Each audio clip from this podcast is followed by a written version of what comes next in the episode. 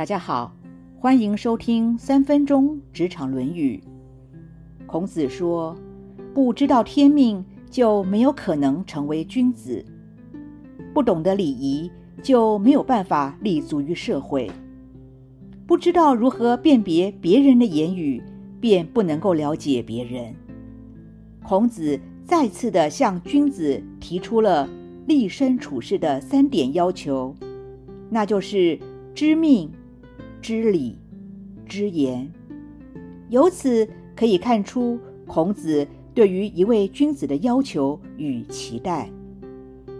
孔子五十岁的时候知天命，天命就是指上天的使命。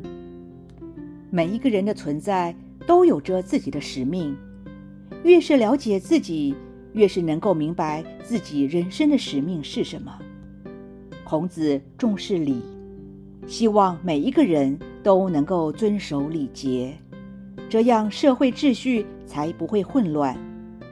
孔子也强调要知道如何辨别语言文字，这样才能做到有效的沟通。职场上的领导人。是否也了解自己对社会的使命呢？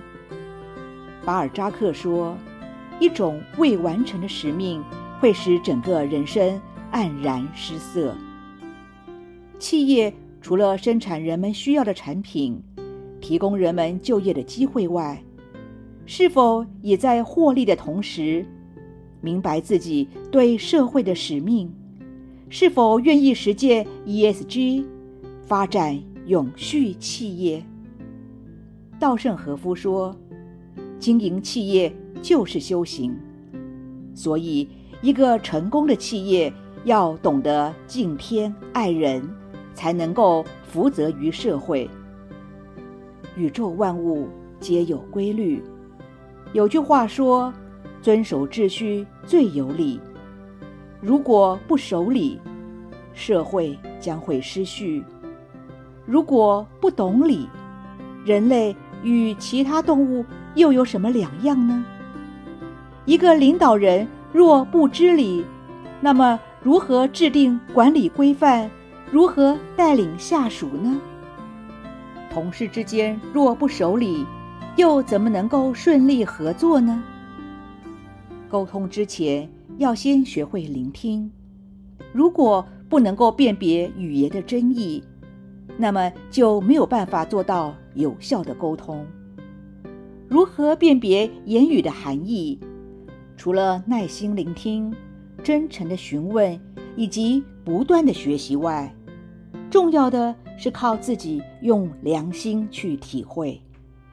有了正确的体悟，才能够做出正确的判断，达到有效的沟通。人与人之间的争执、抱怨。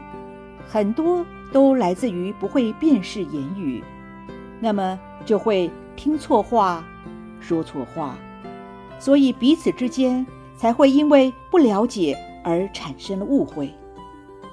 爱因斯坦说：“我确实相信，在我们的教育中，往往只是为了实用和实际的目的。”而过分强调单纯的治愈的态度，已经直接影响到对伦理教育的损害。